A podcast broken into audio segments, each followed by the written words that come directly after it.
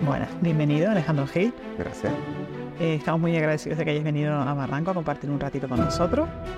Para quien no te conozca, eh, empezamos con una pequeña presentación.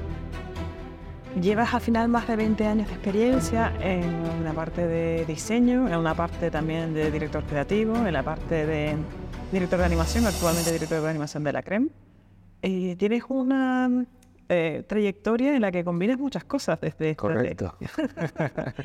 creación de estrategias de marca, creación de marcas eh, desde la, la parte más de diseño, animación, eh, carteleras, intros para grandes compañías, National Geographic, Discovery. Es muy interesante, ¿no? Muy, muy interesante. Bueno, para mí es muy interesante. Em, no planificado, porque al final también forma parte de los trabajos que te vas encontrando, de los trabajos que te ofrecen y de las oportunidades que salen, ¿no? A veces de crisis y de cosas que te hacen salir de un sitio y acabas en otro que te abre otras puertas y otras oportunidades de trabajo, de trabajar con otros equipos también, con lo cual es maravilloso. De toda la, la amalgama de, cosas que has tocado, de, tantos palos diferentes, de la parte esa de, de estrategias de marca, de la parte de branding, de diseño, de animación, ¿con qué es lo con lo que has dicho, oye, con esto es con lo que me siento más cómodo? ¿O ha sido, o ha sido cosas complementarias para ti? Para mí ha sido complementario en el sentido de que, mm, bueno, cuando trabajo, por ejemplo, con animación, que me encanta, quizás si tuviese que elegir algo, elegiría más animación por encima de, de las otras cosas. Eh, casi es como elegir entre papá y mamá, ¿no? Em, lo que pasa es que eh, cuando uno trabaja con las marcas, eh, tiene que activar unas partes del cerebro que son más estratégicas, que me encanta igualmente porque tocas otros palos y otros puntos, y cuando trabajas la parte de animación es más bien un ejercicio visual mucho más creativo en ese sentido, porque trabajas más la parte visual y cuentas las historias de otra manera, ¿no? Entonces, son palos completamente diferentes y, y en ambos me divierto, así que muy bien. Yo creo que te has erigido como una de las figuras eh, más destacadas en, la, en, el- en todo el ejercicio de la animación en Canarias. Em, y creo que la gente, muchos compañeros del sector o compañeras, todavía no tienen muy clara la complejidad de algo que parece sencillo, que ves fluido, ¿no? que cuando el resultado eh, general es fluido, pero que lleva muchas cosas, lleva timing, lleva compasamientos con tiempos, con música, lleva animaciones, microanimaciones, ¿no? Eh, Es, un ejercicio realmente complejo. Para alcanzar el nivel que tienes ahora mismo, ¿qué hay? ¿Hay más formación y trabajo o es más talento y después rodaje? Uf, es que es muy difícil. Primero que al final uno trabaja y hace las piezas de la manera que le salen, con lo cual, claro, cuando tú me dices el nivel que tienes o el, lo bien que lo haces o tal, decir, yo simplemente hago cosas, no, no- es que esté pensando en, en- el nivel o no en el nivel, ¿no? Si es verdad que al final cuando tú trabajas durante mucho tiempo en una cosa, casi te especializas, pues tienes el ojo educado para un montón de cosas y tiene que ver mucho más con el criterio que tienes, yo creo, talento, criterio, forma de encajar las cosas, que quizás con, con otras, ¿no? Quiero decir, las herramientas son herramientas, uno puede utilizar Blender, Maya, After Effects, lo que sea, pero la herramienta por sí misma no hace las cosas. Entonces, tiene que ver mucho con eso. Yo, por ejemplo, lo que es mi formación en cuanto a animación, yo no tengo. Quiero decir, yo salí de la carrera de Bellas Artes, hice diseño y a partir de hacer diseño empecé a trabajar en una productora en La Mirada, pero yo no sabía animar, aprendí allí. Y a partir de ahí es más la inquietud que tiene uno en hacer cosas y en ir investigando. Apoyo la formación al 100%. Y a partir de ahí tiene que ver mucho más con el empuje y con la constancia de cada uno también que no con otras cosas. Entonces, bueno, Ay, yo creo que además ahí hay una cosa, justamente en la animación, hay un ritmo, o sea, eh, la capacidad de generar ritmos y cadencias, ¿no? Sí. Que eso es una cosa muy de cada uno. Porque es verdad que hay gente con ritmos o que, que tienen enfoques muy diferentes, pero que funcionan. Pero creo que, que encontrar el ritmo o ser capaz de generar ritmo no es tan sencillo, no es lo habitual. No es sencillo y sobre todo porque al final la animación que yo hago normalmente es para un cliente. No son animaciones ni de series ni de películas que tienen un fin mucho más artístico de contar una historia. Aquí contamos historias, pero las contamos normalmente con un fin. Entonces, ese fin, todo lo que construyes alrededor de esa pieza, tiene que ir enfocado a ese fin realmente. Entonces, cada pieza es un mundo completamente diferente. Y realmente tener que iniciar proyectos completamente diferentes uno del otro es lo que, lo que para mí funciona. ¿Sabes? A la hora de trabajar y de permanecer siempre nuevo a la hora de, que cada proyecto parezca fresco. ¿Hay algún proyecto que te hayas dicho, wow, este, es el, este fue un súper reto o esto fue algo que abordamos o que abordé desde eh, casi un vértigo por todo lo que suponía o por el, campo de experimentación? Eh, hubo un trabajo en concreto en, puf, hace ya casi 2000, 10 eh, años, en 2014, que trabajamos para una entidad en Londres que se llamaba Promax, que claro, ellos querían unas piezas para un evento, unos premios de marketing que tenían allí y había que vestir el evento. ¿Qué pasa? Que era todo en 3D y yo, dentro de mi motion graphic y de mis cosas, pues yo no hago 3D, quiero decir. Yo puedo diseñar lo que sale, yo hago los dibujos en papel y se lo pido a, a alguien en 3D porque normalmente además llegar a ese nivel de 3D cuesta muchísimos años, entonces yo prefiero encargarlo. Y fue un trabajo muy complejo porque eran muchas piezas, trabajo de cuatro meses al menos ahí, con el músico que estaba en Barcelona, con los animadores que estaban en Valencia, ahí eh, hilando todo, muy, muy bien. Cliente que estaba, una parte del cliente estaba en Londres, el otro estaba en Miami, era un, un poco locura todo, pero la verdad es que muy bien, muy bien. Un reto maravilloso.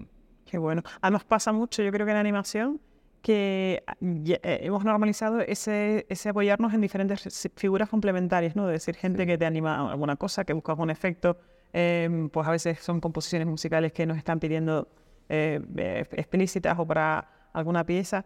Em, Tú tienes tu, red, ya has formado tu red de... Claro.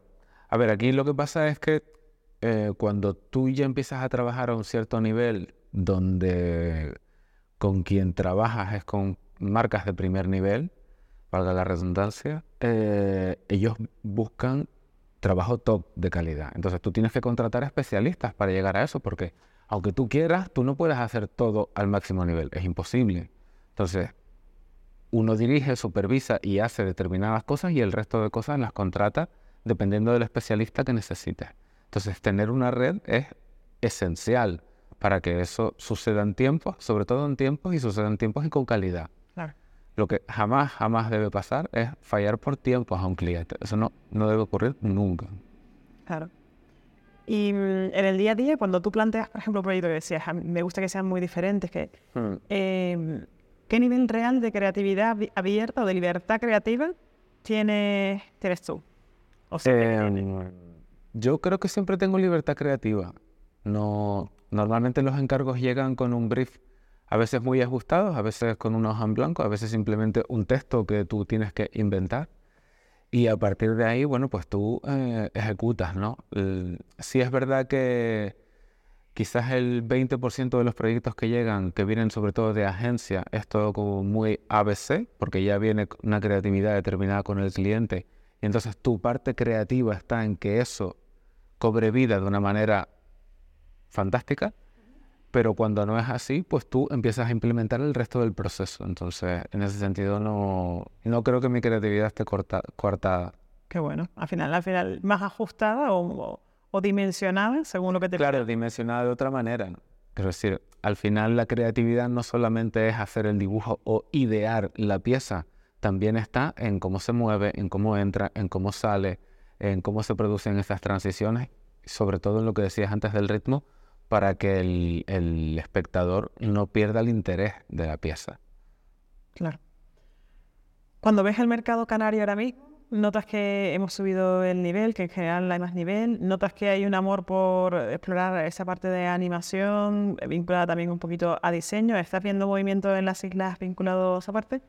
Con la parte de animación yo veo que hay más estudios o más freelance haciendo animación. No muchos, la verdad. O sea, a mí me sorprende que todavía no hay tanta gente. O sea, yo podría contar a lo mejor que no estén... Bueno, la cosa es que cuando ocurrió la pandemia... no, una cosa así que nos cogió todo un poco... Cuando pasó la pandemia, eh, pasaron varias cosas. Durante pandemia yo tuve muchísimo trabajo porque hubo una cantidad, o sea, una necesidad enorme, ingente de contenido digital, pero una vez pasada la pandemia, para mí en concreto hubo un vacío. Y ese vacío se traduce en que los estudios y las agencias que se dieron cuenta de esa necesidad de contenido digital, en vez de contratarlo fuera, lo incorporaron dentro. Cosa que es maravilloso, porque significa que le das un montón de trabajo a un montón de gente. Entonces, sí es verdad que se está empezando a, a tener mucho más en cuenta la animación como parte esencial de la comunicación. Lo que pasa es que estudios o freelance que estén trabajando fuera de las agencias no hay tanto no quedan tantos. O sea, yo estoy dentro de la CREAM como productora y a lo mejor te puedo decir tres personas más que estén en las islas trabajando en animación en lo que yo hago. Porque después sí es verdad que la industria de la animación en cuanto a series, en cuanto a películas, en cuanto a videojuegos, aquí en Canarias ha crecido un montón. Un montón. Pero no con el perfil que tú dices, ¿no? esa, esa, libertad, ese llamar, tengo un, proyecto y te voy a llamar para Exacto, sí, de eso no hay tanto. Y mm, bueno, eh, ¿nos puedes contar un poco cómo es tu día a día de, la gente? Claro, porque la gente piensa, animación, qué guay, me despierto y a las dos horas eh, tengo hecho una pieza de un segundo. Bueno, pues a lo mejor sí que es un segundo o a lo mejor no. Yo mm, me gusta mucho tener mucho tiempo para las cosas. Entonces yo intento escoger siempre proyectos que no sean a corto plazo. O sea, si tú me llamas hoy para hacer un proyecto para dentro de dos días, lo más seguro es que te diga que no. ¿Por qué? Porque necesito un proceso, primero porque ya estaré trabajando en otras cosas.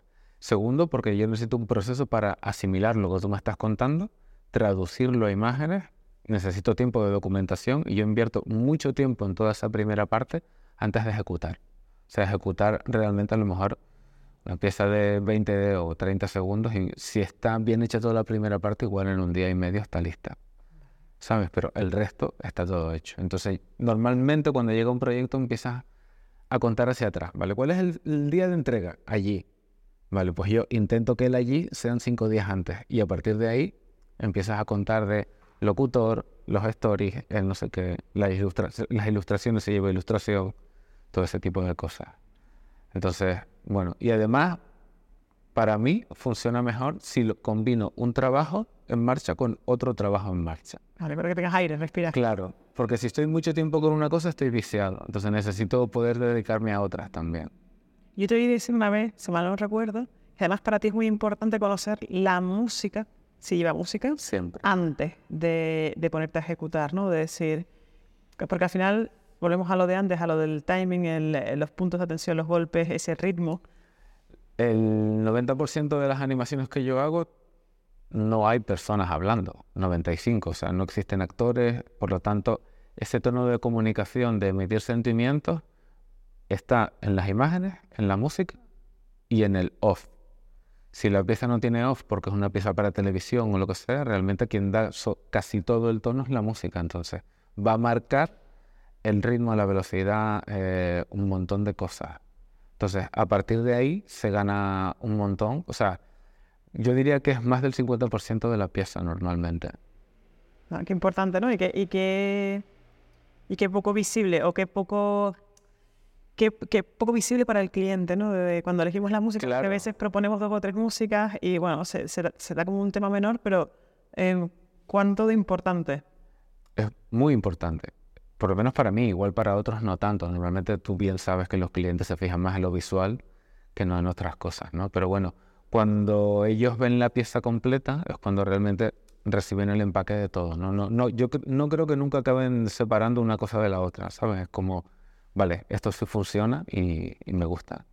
Va por ahí. Claro.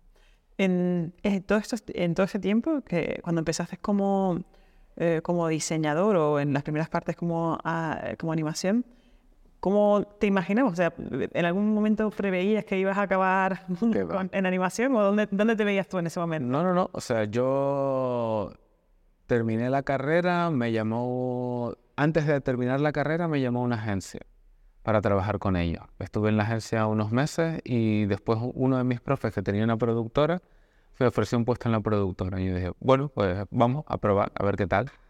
Y la verdad es que la experiencia en la productora estuvo súper bien, súper, súper bien. Me encantó la animación, me enamoré desde el principio. O sea, y además yo recuerdo ese primer momento de coger un círculo, animarlo de aquí a aquí y decir, wow, ¿sabes? Una cosa súper... Súper estúpida. Pero muy... Me encantó, me enamoré de la animación. Y a partir de ahí era investigar, investigar, investigar. Sobre todo cuando uno sale de la carrera y cuando uno mm, empieza, sobre todo lo que tienes tiempo, tiempo para poder hacer un montón de cosas que después evidentemente la vida no tiene. Y claro, utilizar ese tiempo para desarrollar, pues bien, pero yo ni sabía que iba a acabar eh, donde estoy ahora, ni con los trabajos, ni siquiera con los clientes, ¿no? Proyectos que han venido también porque casi como demostración de un trabajo bien hecho, ¿no? Que si un trabajo bien hecho con un cliente, pues llama a otro y después llama a otro. Y eso en realidad es lo mejor no, solo has tenido clientes que llaman a clientes, sino además has tenido reconocimientos nacionales e internacionales, premios, ¿no? Sí, sí, sí, bastantes premios. Sí. Tengo ya unos cuantos, como más de 20 o por ahí. Sí. y, que, al final hay una reflexión de decir, ¿qué nos, qué, nos motiva más? ¿Ganar el premio porque el sector te da el premio o ganar el premio porque a los clientes es, una, es una tranquilidad para el cliente? Cuando le dices al cliente, oye, que tengo un premio este, claro. el cliente hace como, eh, no te conozco mucho, pero ya tenemos un mínimo de partimos un A ver, bueno. La mayoría de los clientes no tienen ni idea de quién te da el premio, ni si tú le dices que tienes un LAU o que tienes un Design Prize o que tienes un premio que te dieron en Estados Unidos, te dicen, ok, pero ellos no tienen ni idea de, de qué es ese premio. Es un reconocimiento más para ti por el trabajo y un poco una especie de certificación del sector de que tu trabajo está bien hecho. No, en ese sentido, la verdad es que es más para ti que no para, para otros. A ver, el cliente se alegra, evidentemente, y en ese sentido muy bien. Pero bueno, es más para ti para un poco de ego, ¿no? También de vez en cuando, un poquito.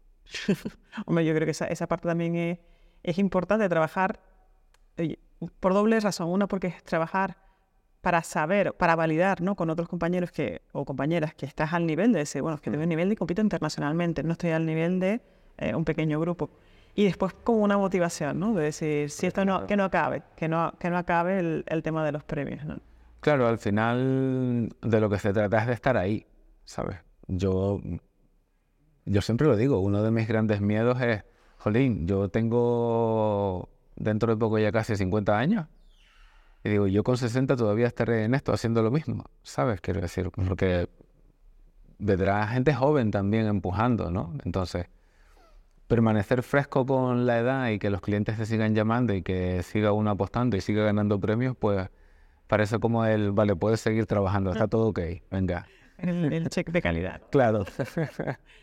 y mm, si tuvieses que, mm, que, dar un consejo a gente que está empezando en el tema de, la animación, que además puede ser frustrante porque los resultados llegan con el tiempo, ¿no? Ese, ese tiempo de necesito experimentar, necesito ver, necesito aprender cómo, eh, cómo es la mejor manera de hacer esto o lo otro ¿Qué recomendarías un perfil que está iniciándose en la animación? Mira, yo tanto, esto es genérico, de hecho te lo diría tanto para la animación como para aquellos que han acabado publicidad, imagen, porque yo a veces que doy charlas en la Universidad Europea o en, o en La Laguna, yo se los digo a ellos, quiero decir, tú acabas eh, tu licenciatura con 20 alumnos más y el año pasado acabaron otros 20 y el año anterior otros 20. Entonces, ¿qué te diferencia a ti de esos 20 que están aquí y de los otros 20 del año pasado?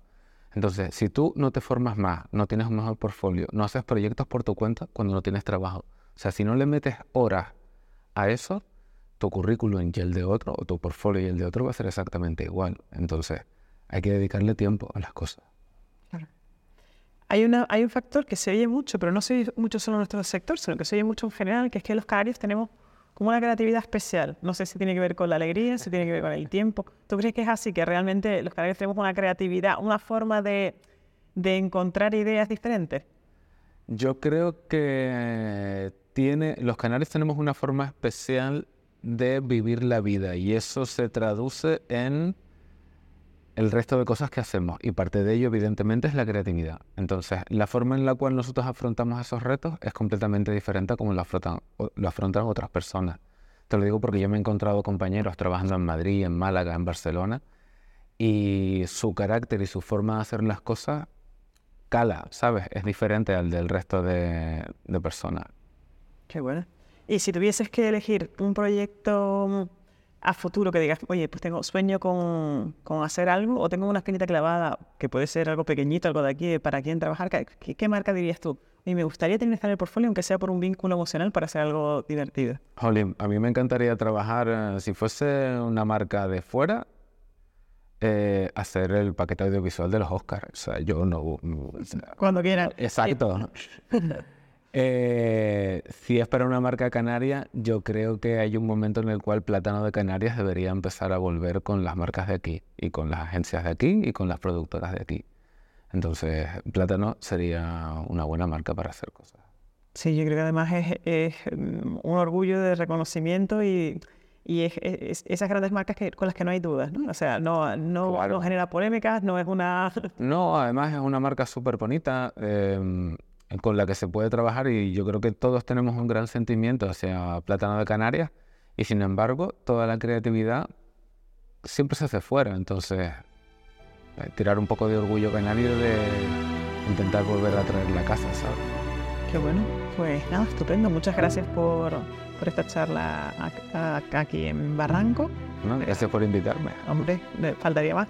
Y nada, eh, un placer. Gracias.